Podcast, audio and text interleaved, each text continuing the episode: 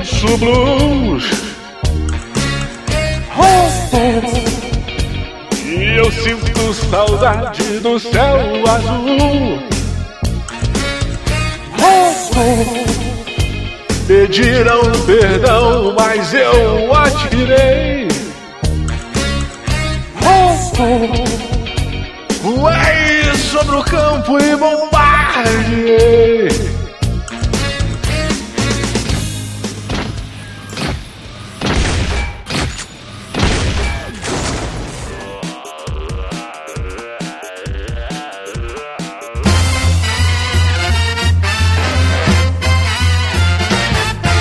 Dia! Boa tarde. Boa noite. Estamos começando mais um Matando Robô Gigante, episódio 284. E hoje, meus amigos, I'm Batman.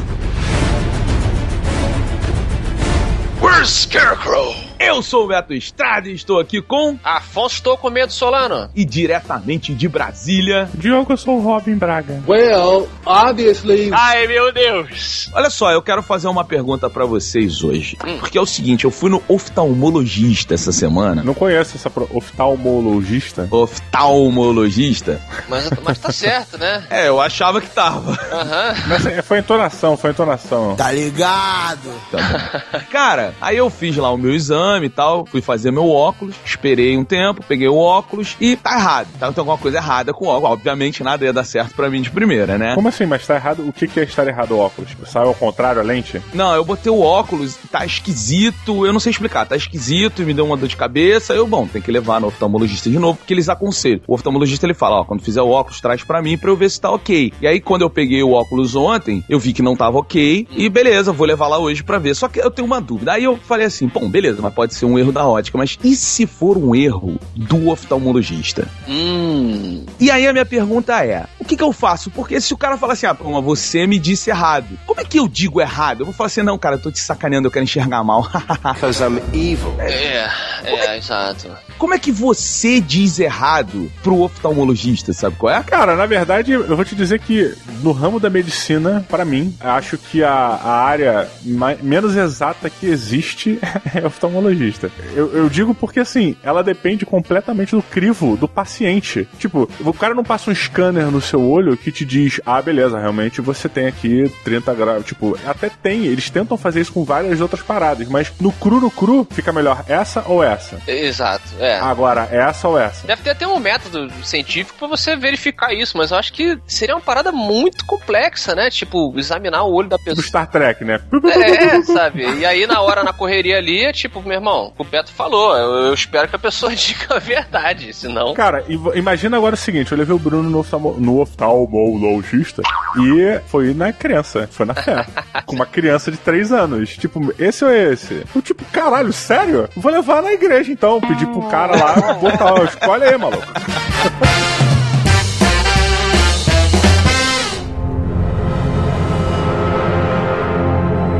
Há nove meses o Coringa foi cremado. Eu mesmo apertei o botão e torrei o desgraçado. E então, nós esperamos. Gotham se preparou para uma inevitável guerra pelo poder. Mas ela nunca aconteceu. O índice de crimes caiu. Lá no fundo eu sabia que era questão de tempo. Eu estava apenas esperando alguém puxar o gatilho.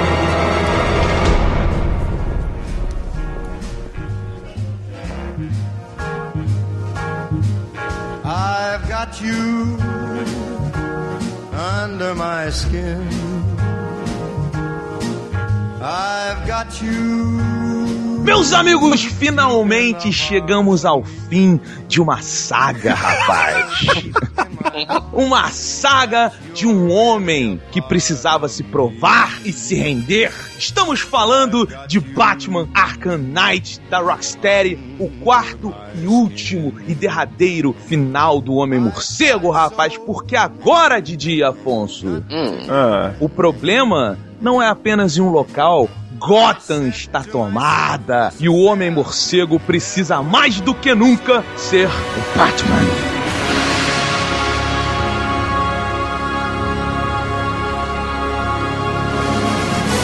Que Afonso Afonso Solano, traga-nos a sinopse de Batman Arkham Knight. Doutor Jonathan Crane, também conhecido como Espantalho, agora com o rosto, talvez com o rosto mais assustador de todas as encarnações do Espantalho. Simplesmente uma nova máscara de batata. Não, mas eles dizem que ele fez algo. Os bandidos dizem, ele fez alguma coisa com o rosto. Tem debaixo da máscara, é. Pegou o giz de cera da filha de alguém e pintou uma sombra maior na cara. velho. É o mesmo maluco de sempre. Talvez, talvez. O, o fato é que ele desenvolveu um gás do medo muito mais poderoso, muito mais perigoso do que os anteriores. E ele simplesmente coloca Gotham de refém, ameaçando lançar o gás na cidade inteira. Ele faz primeiro um test drive ali num, num pequeno diner, onde todo mundo se mata depois de, de respirar o gás. E Gotham é evacuada, deixando somente Batman, seus amiguinhos coloridos, alguns membros da polícia que resistem e falam: não, vamos ficar aqui porque a gente precisa tal. Entre eles o comissário Gordon, claro. E a bandidagem, a malandragem que resolveu fazer a festa em Gotham. A cidade agora é nossa, finalmente e tal. Então o Batman começa com essa premissa de impedir que o espantalho destrua Gotham por completo, assim como capturar os outros supervilões, os outros nêmesis de Batman que ou se aliaram ao espantalho ou aproveitaram o caos em Gotham para reinar. Essa demonstração usou apenas 150 ml da minha toxina. Amanhã, isso irá parecer brincadeira de criança. Gotham, este é o único aviso que vou dar. Muito bom, Didi Braguinha. Então, com você, meu amigo, o que você achou deste capítulo final da Rocksteady? Cara, eu vou te dizer que eh, foi o melhor Batman da, da tríade. Quadrologia, talvez, né? Pô, foram quatro? Foram, tem o Origins aí no meio. Puta, eu caguei completamente pro Origins. O que não deveria, o que não deveria. Mas eu achei que ele começa encorpadaço, o Batman Arkham Knight. Ele começa com a cara de filme bom, a cara de jogo bom, a cara de boas resoluções, de boas escolhas e tal, vai te levando, traz a- o excelente uso do Batmóvel. Só que aí, cara, ele te mantém dentro do Batmóvel por muito tempo. Come on! Você não gostou, não, cara? Eu não sei se eu gostei ou se eu não gostei, porque sempre teve uma coisa que me incomodou muito no Batman. O Batman sempre foi um jogo muito setorizado. Tipo, não sei se vai ficar claro isso, mas quando você chega nessa parte X, começa aquela mesma coisa. Você tem que passar escondido, você tem que fazer não sei o quê, e você vai pelo ar, voando, jogando seus, seus batirãs e tal. Eu acho que na saga, na, na, na quadrilogia do Batman, isso fica muito repetitivo. Parece um RPG onde o mestre faz sempre a dungeon, sabe? Entendo. Onde a dungeon sempre meio que se repete. É meio que essa parada. Isso ficou muito marcado. E dessa vez, o jogo é um mapa aberto, mas você sai do Batmóvel para a dungeon, saca? Não, não entendi. Também não entendi muito, não. Ele, ele ficou uma coisa fixa dois momentos: Batmóvel e dungeon, Batmóvel e dungeon, Batmóvel e dungeon. This and that. Dá pra você explorar pelo alto? Legal, mas não é o que o jogo quer que você faça. Cara, eu discordo, porque olha só. Eu também. Eu, eu vou te falar, quando eu comecei a jogar, é, eu tava, porra, Batmóvel irado e tal, não sei o quê. Só que tem uma paradinha que até eu me acostumar, me matou no Batmóvel, que foi o lance do freio ser no, não ser no botão de trás. Porra, isso é uma merda. Pois é. Mas assim, Não, mas faz sentido, né? Dentro da. sim, mas Sim, é, é. você se acostuma, tá? Isso funciona, uma hora você se acostuma e você passa batido. Só que assim, voar é tão legal nesse jogo que, cara, eu rapidinho subi lá as skills de saltar do Batmóvel e ir muito pro alto e usar aquele gancho também pegando o impulso e eu voava indo pros lugares. O Batmóvel, ele era uma parada pra mim mais brusca e não de locomoção. Era mais ir pra guerra, mais um tanque, do que um, um- um trem, do que algo que vai me levar do ponto A ao ponto B. Então assim, Pô, Roberto, rapidinho, convenhamos. Eles conseguiram transformar a manobrabilidade e a, man- e a- e a jogabilidade com o Batmóvel numa coisa muito boa. Não, ele é muito foda de É jogo. muito bom. Eu concordo com você que, assim, chega um momento do jogo que eu acho que o Batmóvel se torna um personagem maior do que o Batman. Com certeza. Por causa das missões. São missões que eu não queria fazer e que, assim, cara, olha, de novo você tem que usar o Batmóvel, de novo você tem que usar o Batmóvel. E, assim, contra inimigos que eu não acho muito inteligentes, mas que a batalha é legal, então também não, não desmereço muito, só que repetitiu-se, se é que essa palavra existe, demais. Olha, eu vou então. eu Vou, vou cair aqui do céu com a minha capa aberta. Na discussão, porque eu achei, cara, a introdução do Batmóvel com um timing perfeito e com uma execução perto do perfeito. Eu concordo um pouco que mais pro final ele, ele se torna indispensável, mas eu, o pessoal até tava brincando comigo dizendo, porra, lá nos primeiros MRGs você disse que o, o, o jogo ia culminar no, no, no Batmóvel e tal, nego brincando de, de mãe de Nau, caramba, mas na, na verdade eu acho que a evolução era um pouco óbvia, né? A tendência era você uma hora pegar um dos maiores é, símbolos do Batman, que é o Batmóvel. Cara, eu adorei. O ronco do Batmóvel. Cara, ele é um Você, tanque. quando você faz essa virada. E os caras, oh shit! E nego fugindo, e tu arranca, e o cara sai da, da estrada pra tu passar e tem a música. O peso dele, Afonso, o peso dele quando ele passa, sei lá, a gente faz uma curva fechadaça e ele bate na parede, meu irmão, o carro fica, a tinta meio que dá uma saída e ele leva metade da parede embora. Ele destrói, eu- é pra mostrar o peso do Batmóvel, que o Batmóvel não é um carrinho Cara, é demais. que guia, que leva o Batman dali até aqui, com o Morgan Freeman guiando ele. Não, é um porradão, meu irmão. O Batman tem um peso inacreditável, é um tanque. Ele, ele não pode ir pra qualquer lugar, ele quebra a parede, você pode atravessar algumas paredes lá. É muito bom, é muito bem colocado. E é por isso que eu acho que é, eles se complementam. O Batman e o seu carro se complementam de um jeito que, para mim, Afonso, funcionou muito bem. Quando você tá caindo na porrada com as pessoas, você pode chamar o Batmóvel para ajudar você a fazer as finalizações. Ou momentos assim, super de mundo aberto, em que eu saí de um prédio depois de uma missão e aí tinha uma galera que me viu, tipo assim, hey, olha lá ele, porque o jogo é em português também, olha lá o Batman tal. E antes que eles viessem pra cima de mim, eu chamei o Batmóvel, que você chama, ele vem automático. E ele, meu irmão, ele veio e ele atravessou uma parede e bateu em todo mundo e jogou todo mundo pro lado. E ele resolveu a situação, mas foi super randômico, assim. Ele faz parte das suas armas. Claro, não tô falando mal do Batmóvel, eu achei ele muito foda. Inclusive, uma parada que tira completamente você do jogo, que eu gostei muito, mas tira aquela realidade, entre aspas, que tá acontecendo ali, que são os desafios do charada de Batmóvel, que viram um Mario Kart Batman. Os desafios do Charada, na boa, não teve ninguém pra dar um toque na Rockstar e falar assim, cara, tira, tira essa porra. É o bagulho mais chato da história do Batman, cara. São essa porra desses troféuzinhos. Calma, Diogo. Ah, eu gostei. Porque o que eu tô falando assim, existem dois tipos de desafios do charada. Existe uma sequência de desafios até você salvar a mulher gato. Esses desafios até você salvar, que são 10, eu gosto bastante de todos eles, tá? Eu achei muito legais. Eu acho que eles saem um pouco daquela aura, porque tem um lance de corrida que eu achei irado pra caramba, assim. É a mistura de, esses desafios deles são uma mistura dessas corridas e de desafios de quebra-cabeça. Sim, sim. Agora. Sempre é uma pausa na jogabilidade normal do jogo como um todo. Pois é, agora, tem uma outra parada que são os desafios que você tem que pegar troféus. E aí isso eu achei chatíssimo, concordo com você. Inclusive, é, você tem que pegar 230 pra zerar o jogo de verdade. E É. assim, quando você tem um YouTube na sua vida, você não precisa pegar 230 troféus, sabe? É, também não tenho paciência. E- Esses interrogaçõezinhas do, do Charada sempre tiveram nos outros jogos, né? Mas eles eram mais pontuais. Agora, como o mundo tá bem maior, realmente fica ali pra você caso queira. Eu queria saber, vocês no início discordaram do meu ponto, do dungeon e carro, carro e dungeon. Eu não entendi, na verdade. Ah, é que você falou discordo. Ah, discordava do Batmóvel, mas você Mas eu não falei mal do Batmóvel, eu só falei que ele se prende muito a esses dois momentos. A dungeon e o Batmóvel, Batmóvel e dungeon. Não, então, eu discordava porque eu acho que navegar pela cidade voando é o grande chamariz. O Batmóvel, ele é, ele é aquele adendo que, que vem maneiro, que você tá no alto e você aperta o botão pra chamar e ele cai dentro do Batmóvel. Porra, ele desce, ele desce tipo mergulhando em queda livre, aquela capa batendo, aquela capa batendo, aquela capa batendo, aquela capa batendo, aquela capa batendo.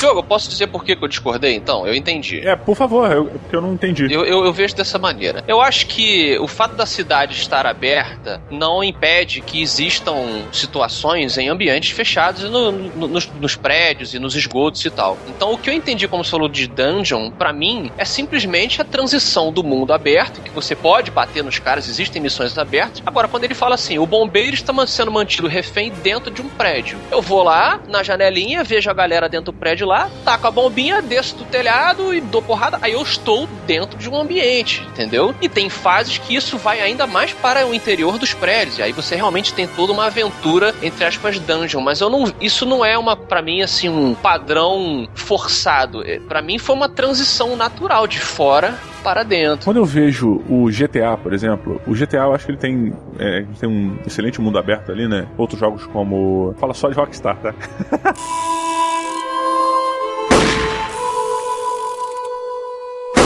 Outros jogos como é, Red Dead Redemption, é, você quando vai fazer uma missão, no GTA principalmente, e você tem uma missão de quest, de main quest, ele não te enclausura naquela área específica. Ele não, você não tem aquela sensação de que, tipo assim, beleza, o mundo lá fora sumiu, agora eu tenho que passar, virar pra frente, esquerda, direita, ou, tipo, eu tô enclausurado aqui até resolver essa parada. Não, o GTA não faz isso. Faz, às vezes faz, cara. Ô Diogo, deixa eu te perguntar, porque isso que você tá me falando, porque assim, uma das minhas críticas ao jogo é que a história, o, o storyline dele, é bem qualquer nota, né? Não sei se vocês concordam. Não, não achei não. É bom, eu achei bom. Achei um bom storyline. Mas é porque assim, as outras coisas que você tem a fazer no jogo seriam as side quests, e eu fiz elas, e assim, cara, em nenhum momento eu me cansava, em nenhum momento eu tava fazendo só pra terminar. Elas são tão gostosas e tão naturais, quando você tá indo de um ponto A ao ponto B, tem tanta coisa pra fazer, mas tanta coisa aberto, Sim. que, assim, eu acho que talvez você tenha se focado muito na main quest, pelo que você tá me falando é o que parece, porque salvar o bombeiro é em cenário aberto. Tem uma luta lá contra o, o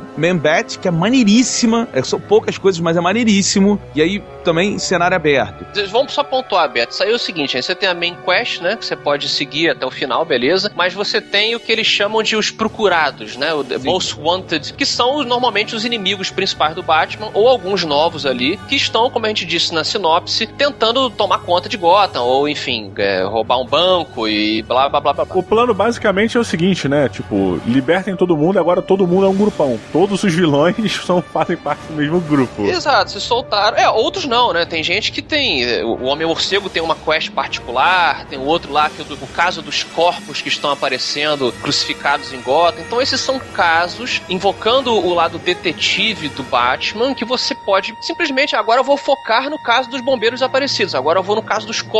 Alguém viu um morcego voador no céu. Então você escolhe quais são esses casos. Eu concordo muito com o Roberto. O jogo de mundo aberto, ele depende de como que. é- Não tô falando que você fez assim, não, tá? Tô agora até migrando pra outras pessoas, mas ele depende muito de como que o jogador leva, né? Eu não sou um jogador que sigo a história principal até o final e depois que eu zero eu faço todos os casos. Tem gente que faz isso. Eu faço uma história principal, um side quest, um minigame, um não sei o que, aí depois eu faço outro, entendeu? Eu gosto de variar. E nesse ritmo, eu achei o Arkham Knight um dos melhores jogos a fazer isso com o mundo aberto, cara. Eu Eu, me senti. eu Acho assim, se, se você que tá ouvindo aí, você, ah, nunca gostei, nunca liguei pro Batman, nunca li nada do Batman. Cara, o Arkham Knight, ele é um resumo do que é o mito do Batman, com uma grande exceção que vou chegar daqui a pouco, que são as armas de fogo. Mas tirando isso, cara, você vai conhecer os arquétipos, as personalidades, a relação dele com o Gordon, com a Bárbara, com os, Robins mesmo. A própria motivação dos vilões, né, Afonso? A motivação dos vilões, ela é muito bem colocada. A Era, porra, a Era é animal, cara.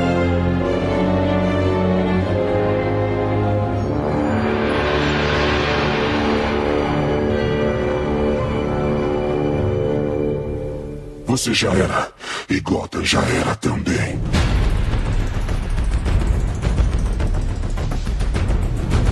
E é bacana a gente pontuar que, caso você, ouvinte ou ouvinta, não fale a língua da rainha, você pode, bonito, Bonito, aproveitar o Batman porque a dublagem está totalmente em português, totalmente localizada, e na minha opinião, de modo geral, está muito bem feita. Cara, a melhor, a melhor dublagem que eu já vi. A melhor dublagem de videogame que eu já vi. Com exceções, com exceções. Não, eu, eu sei que vocês não gostaram do Batman, mas eu gostei.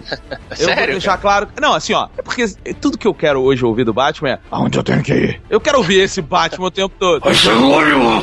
Só que o lance é o seguinte: eu acho que incomoda, a voz não encaixa, mas depois que você vai, cara, é muito. Fica legal. Realmente. Ah, sim, sim. Tem um, tem um personagem específico que eu, eu não sei se a gente vai dar spoiler falando dele ou não, mas a dublagem é tão inacreditável, mas tão inacreditável. Se você já jogou o jogo, fica aí quando acabar o programa que a gente vai falar um pouquinho com spoiler. Mas as dublagens todas do jogo, elas conseguem te imergir naquele mundo muito fácil. Fácil. Mas, Beto, olha só, eu tenho um problema só que é o do mundo da dualidade da existência. Em geral, nós comparamos as coisas. E se você pegar a dublagem americana, como por exemplo, temos o Espantalho, dublado pelo John, John Noble, que é o cara que fez Fringe, é o cara que fez o, o Rei Interino lá de Gondor no Senhor dos Anéis. You sent the Ring of Power into Mordor! Meu irmão, não tem como comparar. Cara, é shakespeariano, velho. Não é uma dublagem ruim, saca? Mas quando você compara, porra, a voz do Batman lá fora é do caralho, cara. É, se, se a gente não, não comparar, pensando em termos de casting, o que me incomoda um pouquinho, tá? E de novo, isso é uma opinião super pessoal, acho que o cara dubla super bem, tá? Mas eu só acho que ele não combina com a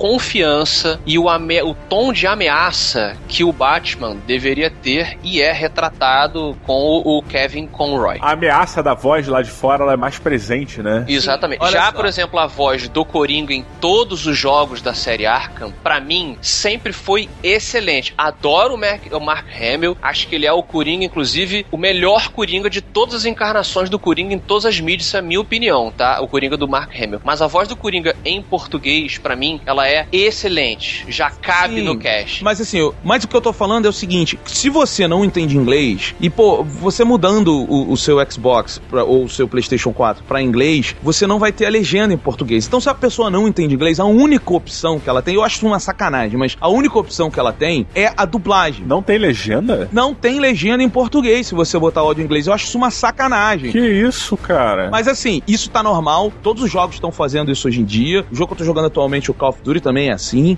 Mas o que eu tô falando é o seguinte: ainda assim, pelo menos dessa vez a Warner fez um puta de um trabalho, porque a dublagem é excelente. cara. Excelente, exato. Vamos, é. Ela é top, top. Ela é top dos jogos, jogos já lançados, ela é uma das melhores dublagens, né? Não, é melhor. Eu não consigo lembrar de nenhuma melhor, talvez o Injustice, que são com os dubladores do desenho animado. Warner, esse é o caminho, tá? É, Pra... vamos, vamos por aí. Por aí, isso. Me leva pra casa, pro asilo. Não está sozinho no asilo. Anarquia pura, foi demais. Apesar de tudo, você não curtiu. Tô em você, vem na sua cabeça. E eu que rio agora em Arkham City. Didi Braguinha, então, meu amigo, chegou a sua vez. Quantos robôs gigantes você dá de 0 a 5 para Batman Arkham Knight? Cara, é- o jogo é divertidíssimo. Eu acho que essa é a proposta. Ele te joga nesse universo maravilhoso, coeso, né? Que as coisas acontecem todas com sentido. E apesar da crítica que eu fiz no programa de essa questão de ficar Batmóvel, caverninha, caverninha, Batmóvel, que eu realmente acho, é, eu- o jogo ele é muito bom. O jogo é muito divertido. O jogo é ágil, o jogo flui, ele te motiva pra fazer as paradas, você quer resolver os problemas, você não fica em nenhum momento tipo, puta, eu tenho que resolver essa porra. E quando você faz isso, é pelo peso de ser o Batman, não por tá chato de jogar, é porque vai dar trabalho pro, pro Cavaleiro de Cavaleiro da Noite. Hello, Goldar. Cavaleiro da Noite. Porra, não é Dark Knight? É, o Cavaleiro das Trevas em português, né? Eu prefiro Cavaleiro da Noite. Cavaleiro da Noite é mais legal, mais bonito, fica mais. Cavaleiro da Noite parece um nome de prostituto. Não, e é muito Nighty Night. é, tá aí, hein? Se, se, se der tudo errado, um dia eu virar é, Michê, eu vou ter um cartãozinho que fala Cavaleiro da Noite. Sônia Braga. Sônia Braga. Sônia Braga. Afonso Solano, você perdeu. Diogo Braga, o que é o Sônia Braga? Sônia Braga é um bloco que já deveria ter acabado. Me irrita profundamente. Ah, tu, tu ganhou agora, tu não precisa nem ficar nervoso. É o, é o medo de perder.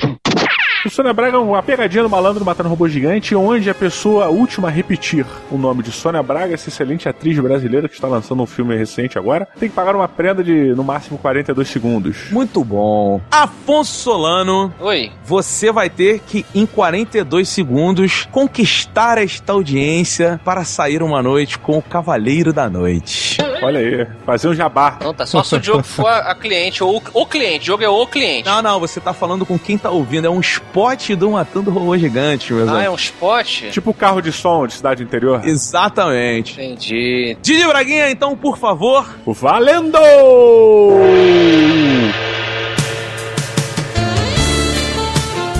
E aí, gostoso, beleza? Sacanagem. Então, eu sou um cara engraçado, tá ligado? Sou um cara engraçado, o humor é sexy. Eu sou o cavaleiro da noite. Miau. Eu tô aqui para te levar às alturas com as minhas mãos ágeis e a minha língua sapeca. Bem, depois dessa, dessa deixa aí do Cavaleiro da Noite, eu dou quatro robôs gigantes para o Batman, o Cavaleiro de Arkham, que não é o Batman, pra ficar claro pra vocês, mas é um jogo muito gostoso de jogar, cara. É um jogo que qualquer um pode pegar. Ah, não conheço o Batman, não sei quem ele é, não gosto de super-herói. Meu irmão, não interessa. A cidade é viva, a cidade respira e fica enclausurado por uma nuvem. Uma nuvem de poeira e é maravilhoso, é muito bom. Muito bom. Afonso Solano, o Cavaleiro da Noite, por favor. De Opa. quantos robôs gigantes de 0 a 5 você dá para Arkham Knights? Arkham Knight me capturou. Me capturou muito. Eu fiquei viciado. Joguei, avancei a madrugada jogando o jogo. Ele, pra mim, foi a realização eh, de um trabalho da Rocksteady fantástico desde o do Arkham Asylum, que realmente foi muito elogiado por ser o primeiro jogo a reunir, assim, todos os elementos essenciais de um super-herói da DC. Digo da DC porque tem jogos legais do, do Homem-Aranha, né? Mas da DC, assim, de uma forma fantástica. Você era o Batman, mas ele ainda te eh, restringia ao asilo Arkham. E no Arkham Knight, você é o Batman definitivo. Você vai trabalhar junto com todos os seus aliados, é de uma forma muito orgânica. O Alfred te liga nos momentos corretos, a- o Oráculo te dá as informações precisas. O eu odeio Robin, né? Vocês sabem, eu detesto o Robin. Mas ele é bem utilizado. Aí que tá, né? A gente já discutiu isso. Eu tenho que dar minha mão a torcer quando um personagem que não é bacana é bem escrito. E muitos escritores fizeram histórias excelentes. Eu tô achando engraçado porque é muito bem colocado, porque ele quase não aparece. Também, e o Batman trata ele mal. Caralho, o Batman é um escroto com ele, cara. Ele é muito escroto. Toda hora que ele tratava ele mal, eu, isso, isso, vai, manda ele embora. Como se ele nunca tivesse existido, entendeu? Você não precisa fazer isso, Alfred! Alfred! Seu filho da mãe!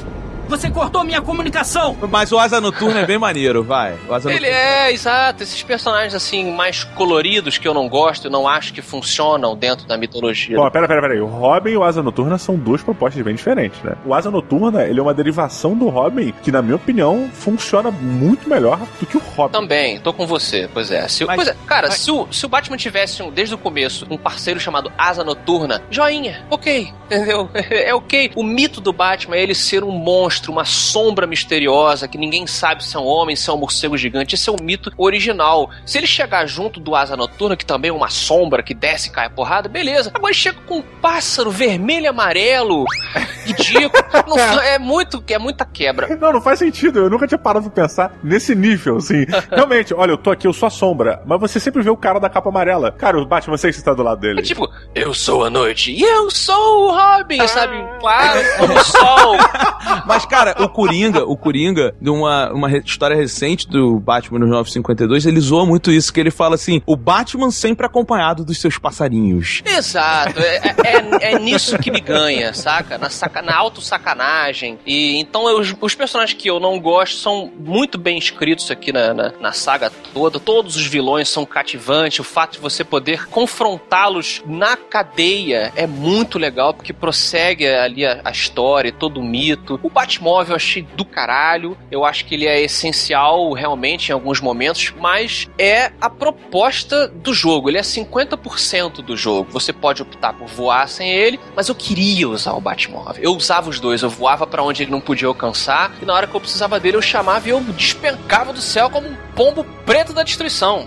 E aí entra a minha eh, crítica mais forte, na verdade, do jogo, que é o fator das armas de fogo. O Batman, frente ao desafio que lhe é colocado nesse jogo, ele acaba se rendendo ao uso de armas de fogo de uma forma que nunca foi feita em outras instalações. Sim, o Batmóvel tem armas de fogo, inclusive em filmes e nos quadrinhos, mas elas sempre foram utilizadas como ferramentas para ele ultrapassar uma parede, para ele desativar uma bomba, etc. Aqui ele usa como um tanque mesmo, com um canhão de 60 milímetros e que ele explode os drones. Ah, não tem ninguém. Nos drones que ele destrói. Mas o mito do Batman, ele mostra que o personagem, ele dá voltas ridículas para não segurar uma pistola na mão. Seria muito mais fácil segurar uma pistola e dar um tiro na pessoa. Pode ser até um tiro para você desmaiar. Mas ele transforma a pistola num, num bumeranguezinho em forma de morcego, porque o símbolo da arma é uma coisa muito poderosa pro Bruce. E Mas- ele quer que ninguém mais pare, entendeu? O símbolo está em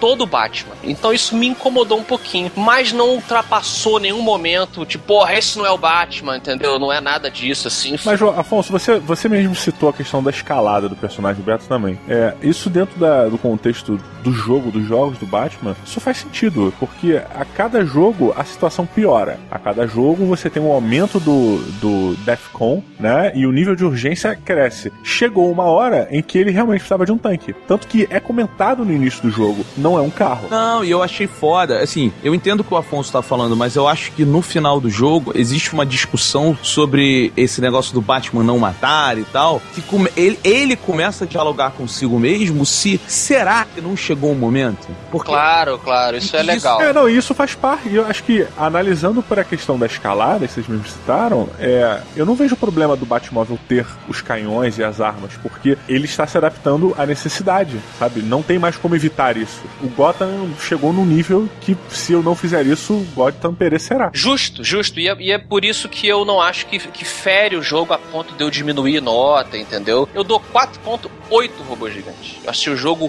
excelente. Esse, ele vale Maneiro. cada centavo, na minha opinião, do seu rico dinheirinho. Eu só não dou 5 por conta de um desenvolvimento que eu achei um pouquinho é, é, aquém do potencial do final. E pelo Robin, porque eu sou escroto, se tem o Robin, eu per perde um ponto. Então, muito bem, vamos, vamos ao que interessa, que a gente quer dar spoiler agora. Não, e... eu, eu não posso dar nota. o Beto, Pena. gente. Caralho, o Beto ainda não deu nota. Não, desculpa, desculpa. É porque. Não, não, tá tranquilo, tá tranquilo. Vamos, vamos então. Não, não é isso. É que a gente tá tão empolgado. Não, vamos então. Não, não, não, não, não, não. Também não vou Comprou. dar nota nessa Beto porra, comprou, não. Beto não vou comprou. dar nota. Vai pra porra do e-mail logo também.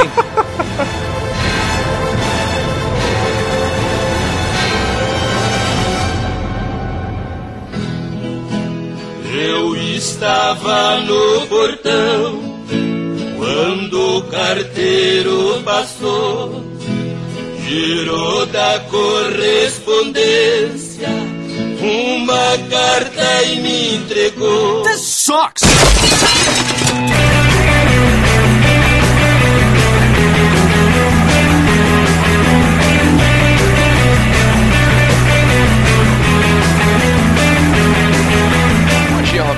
Bom dia, Afonso. Deixa eu fazer um- uma pergunta pra você. Você fica muito feliz quando você faz um café para si mesmo e aí você toma e você fala, porra, que delícia, velho. Eu não tenho muita experiência com café. É mesmo? É, mas eu posso fazer um paralelo com o todinho. Quando eu faço o todinho perfeito, com a medida correta, não tá muito doce, entendeu? E, e, de repente eu esquentei na medida perfeita para que ele não queime essa língua, mas ainda está. Ah, moleque, tá de sacanagem. Tu toma chocolatinho quente em casa. Mas é claro, eu sou um menino que lembra da avó. Toma chocolatinho quente, come bisnaguinha com requeijão. Passei muitos traumas no Pantanal, então eu, eu me dou esses presentes de vez em quando. Você também pode se dar um presente ao enviar um e-mail para matanorobogigantes, arroba matanorobogigantes.com, porque é aqui que vamos ler suas mensagens, suas reclamações, seus elogios, meu querido ouvinte e ouvinta. Mas, Afonso Solano, temos também um convite para fazer às pessoas que estão nos ouvindo, que é o seguinte, dá uma chegadinha lá no canal do YouTube do Matando Robô Gigante. Temos aí uns programas legais, uns programas divertidos, uns programas supimpas, por que não? Muita variedade lá no youtube.com barra Matando Robô Gigante. Confira toda semana.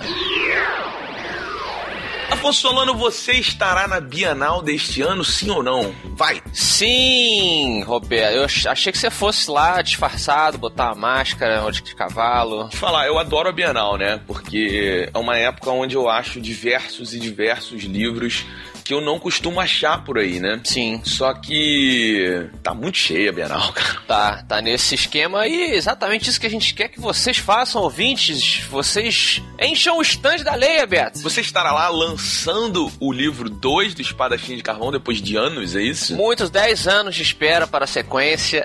Estarei lá com o Espadachim de Carvão e as Pontes de Puzuri e muitas novidades é, nos dias 4, 5 e 6 de setembro. Tá chegando aí logo agora, sexta, sábado e domingo. Então vou colocar embaixo a agendinha, Bob, para o pessoal conferir. Mas o básico é que a partir das 15 horas, no sábado e domingo, no stand da editora Leia. Só procurar lá, fica no stand I13, no pavilhão 3, azul. É cheio de pavilhões, né, Beto? É muito grande, cara, é muito grande. Não, é muito legal. O Bienal, se você não foi, você tá ouvindo, você tem dois motivos para ir, olha aí que legal. Um, você vai ver o Afonso lá. Isso, é, é sempre um prazer, né? É sempre um prazer me ver. Pois é, aí atrás do Afonso, o lance é o seguinte: você olha pro Afonso, mas atrás dele provavelmente vão botar Tchuc Palaniuk, vai na minha, hein?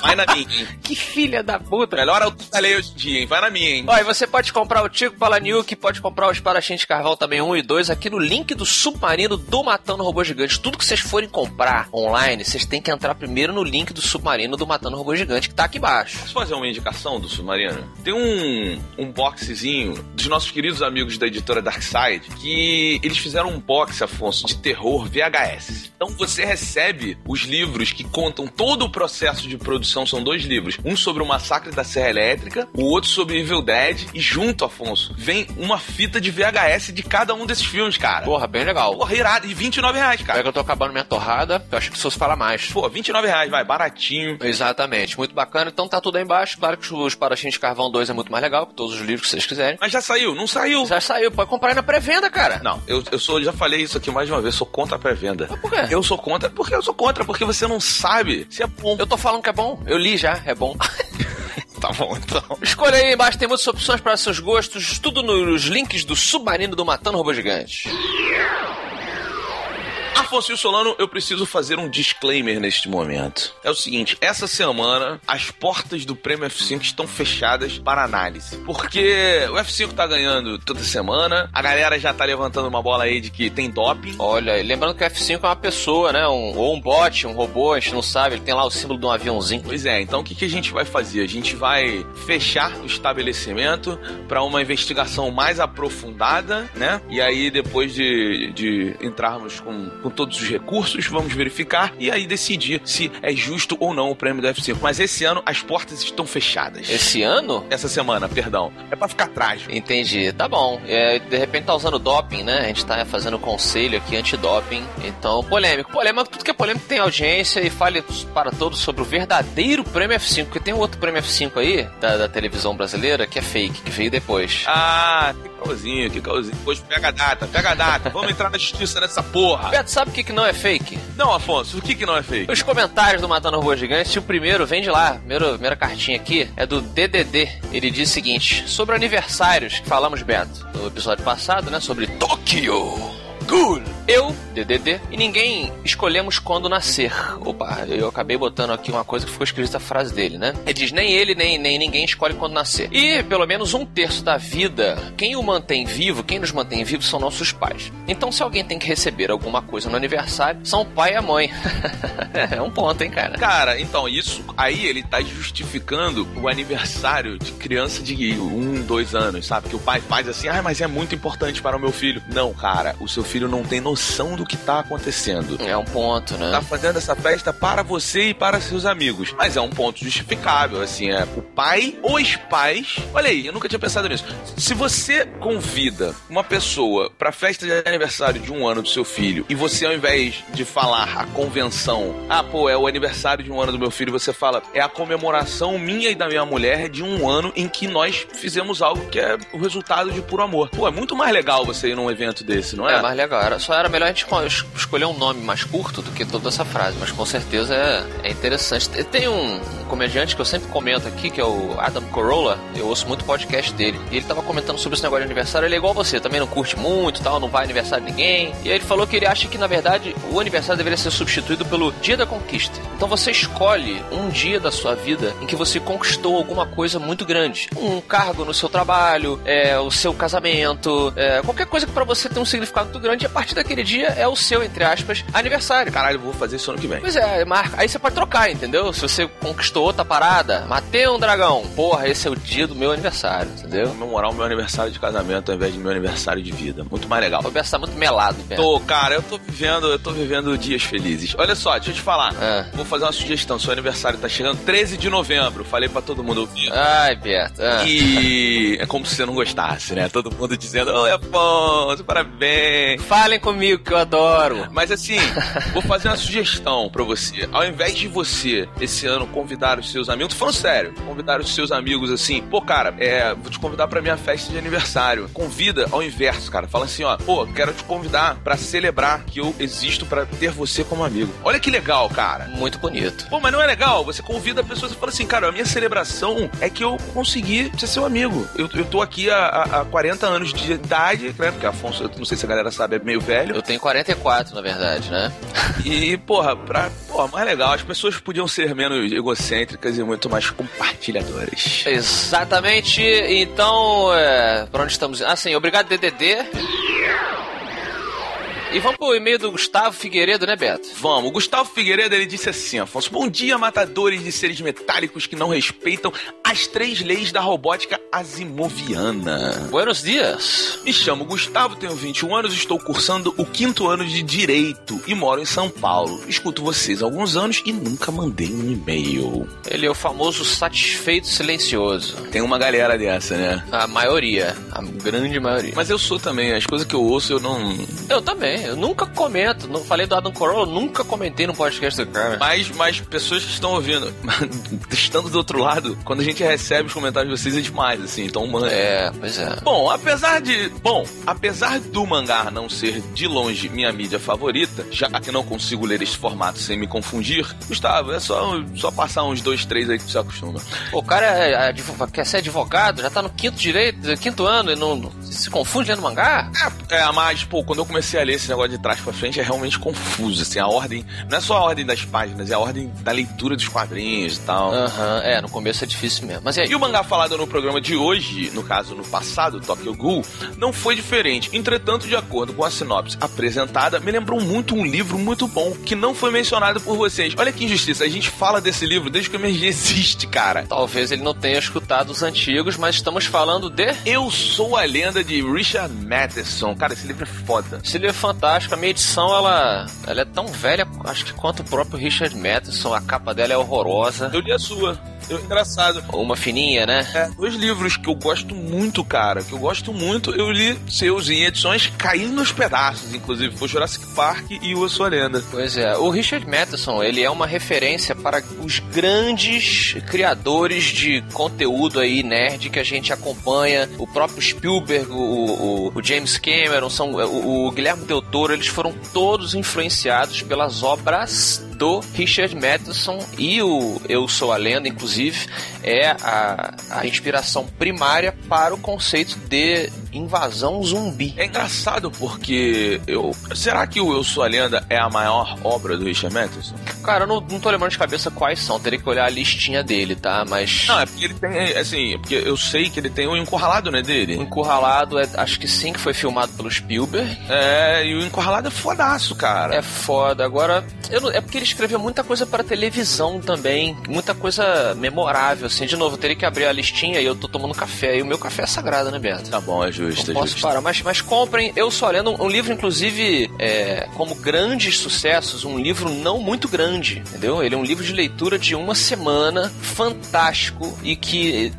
nenhuma adaptação chegou perto do que realmente é Eu Sou a Lenda. Ah, ó, Amor Além da Vida dele também. Pronto, eu acho que ele já faleceu, cara. Mas ele era fantástico, ou é fantástico aí. Ele viverá eternamente nos nossos corações, Afonso Solano. Richard! Roberto, temos um e-mail aqui importantíssimo de Fábio C. Lima, de 16 anos. Olha aí, o que, que ele falou? Ele começa assim: Olá, matadores. Só isso, aí ele botou entre parênteses. Deu preguiça. Sobre o episódio passado, 28. Acabou. Acabou? Era 28 alguma coisa e não. e só chegou isso. Só chegou isso, Fábio. É, deu preguiça. Deu preguiça demais e de repente é isso que ele quer dizer. É, aguardamos o resto, né? Pois é, Fábio. É.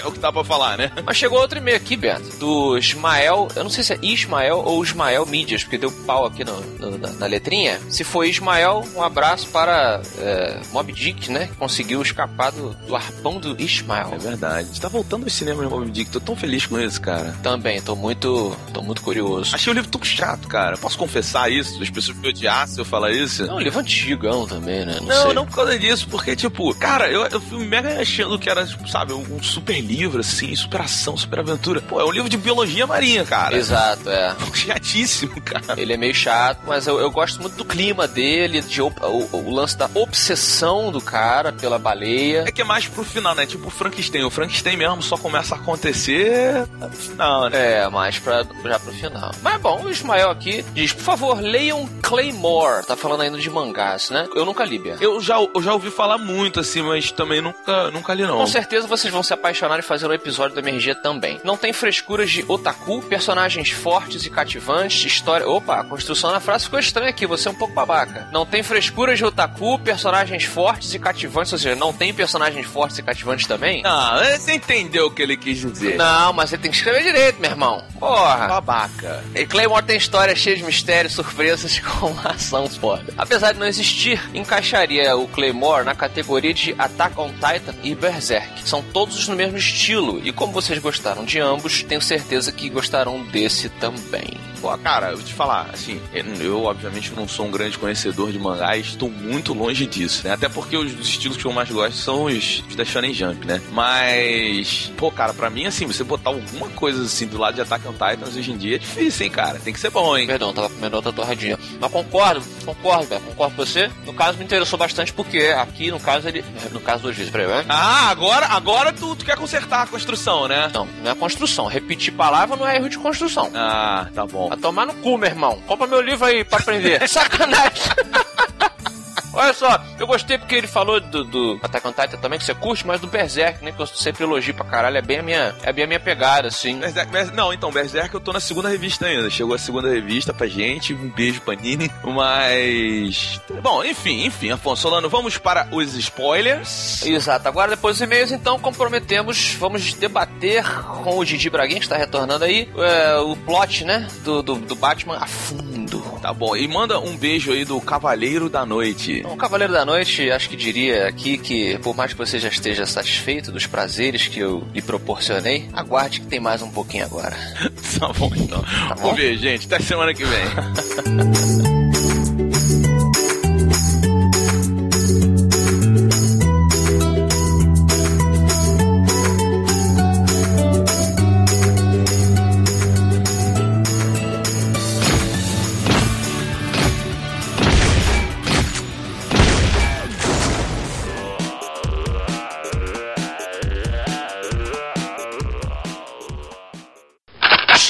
então naquele momento, meus amigos, que eu quero muito que a gente pode falar.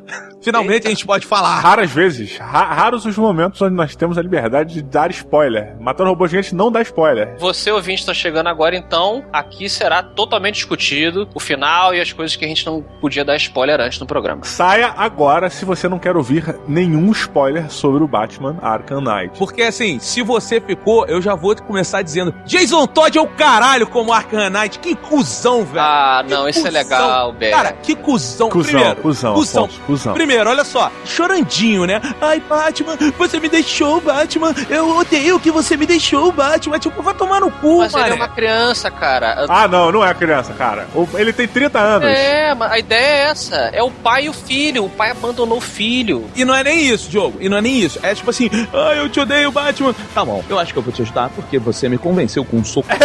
é assim que É, pois é. É isso que eu... Porra, maluco. É, é isso que eu não gostei. Quando ele se revelou, eu falei, porra, interessante tal, curti. Aí tem a luta lá final. Só que eu queria um convencimento. Eu queria, um, porra, o cara ficou um ano sendo torturado lá pelo, pelo Coringa. E, porra, todo aquele rancor e a preparação é pro cara tomar uns socos e falar: é, Robin, you're not like this. You must fight this. Você, tipo, ah, tá bom, no final eu salvo você com a minha sniper.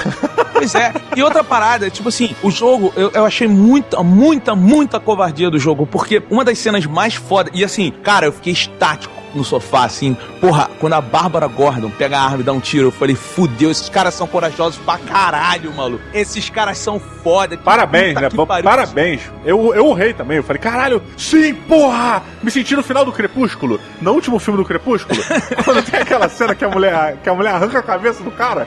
Eu tipo, caralho, sim, melhor filme do ano.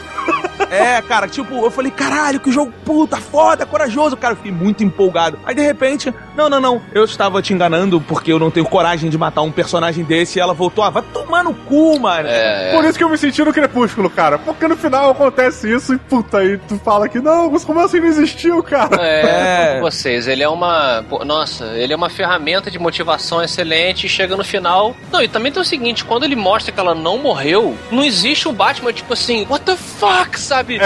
É. Uau! Não, ele tipo, Barbara, you're still alive. Isso pra mim foi a maior parada, tipo, Deus Ex. Vamos resolver essa porra aqui rapidinho. A, a parada, sabe o que eu acho que foi, na verdade? O cara passou o jogo, o roteirista passou o jogo inteiro sem fazer xixi. Foi chegando pro final, ele foi ficando apertado. E aí, ele começou a fazer uma merda, porque ele precisava ir ao banheiro. Chegou no final da cara, atrás de todo mundo de volta, atrás dessa pessoa de volta. Porra, o Gordon meteu um 38, sei lá qual era aquela arma, a Magnum, na cara do Batman. E as pessoas em volta aceitarem que aquilo ali é ameaçador pro Batman. Quantos tiros você tomou no jogo, meu irmão? Tomou no peito, ele dá um É. tiro até no peito dele, no meio do símbolo, e tipo, ah, pronto, ele matou o Batman. Tipo, O cara é o arco inimigo do Batman. O cara tá anos lutando contra o Batman. É sério que apontar uma arma pro Batman vai ameaçar o Cavaleiro da Noite? Que esse aspecto careta, né? É, assim, de, de- série de TV e tal, do Batman, ele acontece em vários momentos. O Batman ele é surpreendido de formas ridículas, várias partes do jogo. Assim, o cara tem os instintos de um atleta, e aí ele, enquanto ele der um soco em alguém, ele se vira pra falar no telefone, se vira, né? Tipo, tira o olho, o olho do vilão, fala no telefone, quando ele olha de novo, o vilão trancou ele numa câmera cheia de gás. Tipo, caramba! Não deixe o vilão desabarrado, sabe? É o lance da primeira aparição do Coringa. Eu vou te dizer que nessa hora, nessa primeira aparição do Coringa, eu fiquei louco. Eu falei, funcionou pra mim pra caralho. Agora dá pra falar. Agora dá pra falar. É, agora dá pra falar. Coringa é a melhor parada do jogo.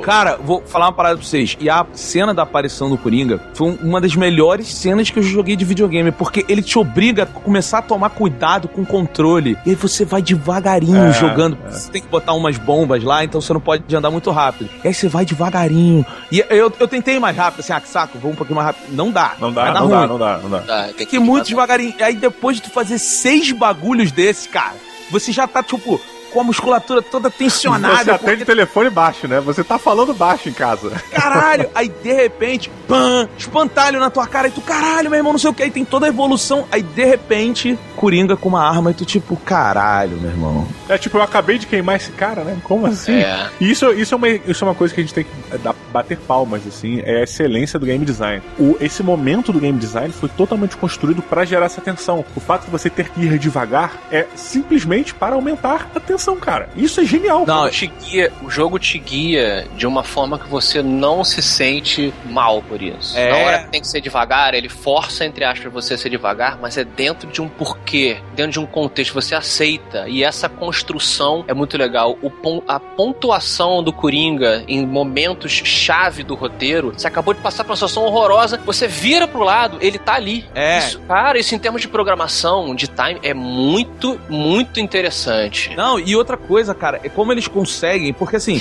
ah, mas na cena lenta eles te pegam de surpresa. Não, porque quando aparece o Membet na cena rápida, maluco, tu toma um susto É um inacreditável. susto inacreditável. O que, que é bet que vocês estão falando? É o Homem Morcego. É o morcego homem. Ah, porra, eu joguei em português, cara. É o Homem Morcego. É o morcego Ah, homem. É, é o morcego homem, é o morcego humano. O, o- é engraçado que o- a, a, a side quest do Morcego Homem, ela é uma parada que te irrita, mas ela é deliciosa de se fazer, porque ela é uma caçada, de verdade. É. Você não tem artifícios, você não tem como usar o seu aparato, você tem que seguir as pistas que a cidade te dá, cara. E de repente, você sabe que ele tá naquela área, você começa a procurar, voar, olhar, não sei o quê, e de repente o desgraçado te ataca. Não, cara, e o final, o final que, porra, joga. É, é, é- isso é uma parte que ele é corajoso, como ele não foi com a Bárbara Gordon. Porque, tipo, o final dessa história, ela é muito triste e é isso aí. É bem triste mesmo, né? Porque você pode voltar lá na, na, na jaula do cara e ele fica, oh meu Deus, eu matei a minha mulher. É horrível, cara, é E horrível. o Batman sem emoção, né? Tipo, it's alright, I'm sorry.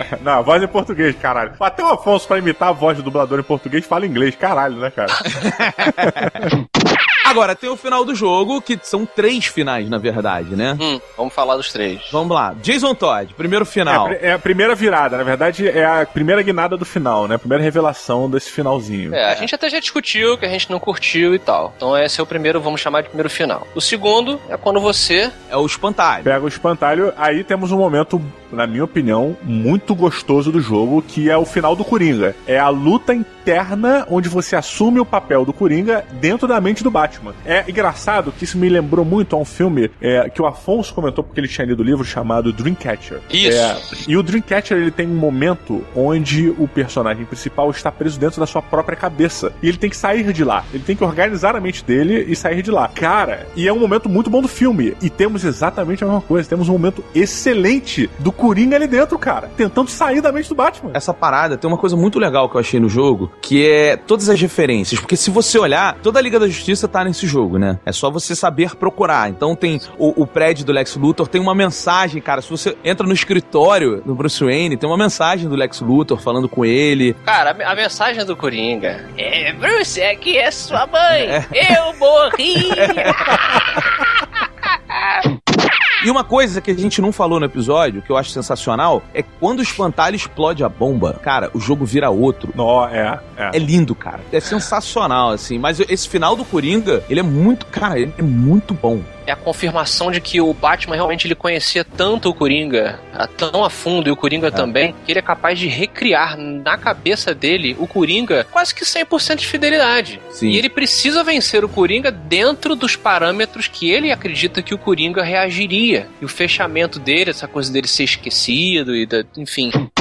Eu achei bacana que depois que você vence o espantalho, ele te dá a desculpinha de se você não tiver terminado todos os sidequests, ele fala, não, Gotham precisa de um, né, pelo Batman mais uma última noite. E aí, se você prender todo mundo, você ativa o protocolo, é, como é que é? Protocolo? Nightfall. Nightfall, e o Batman forja a própria morte, ou morre mesmo, sei lá, né, fica lá... É, ele destrói, mais uma vez, a mansão Wayne, né, na frente de todos os jornalistas de Gotham, sabendo que ele é o Bruce Wayne. E é maneiro, cara. É maneiro, é maneiro, é bem legal isso. E aí mostra a cidade um tempo depois, o Gordon já é, é o prefeito e tudo mais. E os bandidos lá perseguem um, um casal para dentro de um beco, emulando muito do que aconteceu com os pais do Batman. E eles ficam, o casal fica olhando para cima como se esperasse o vigilante. E eles falam: não, não, não tá ninguém vindo, o Batman morreu, não sei o quê. E aí aparece uma figura um, envolta em, em sombras e enfim, e essa figura se transforma em um morcego de fogo imenso, também resgatando o que o próprio Batman se tornou para o espantalho no final do jogo. Hum. E essa figura avança contra os bandidos e acaba, sim, deixando a gente interpretando o que a gente quiser.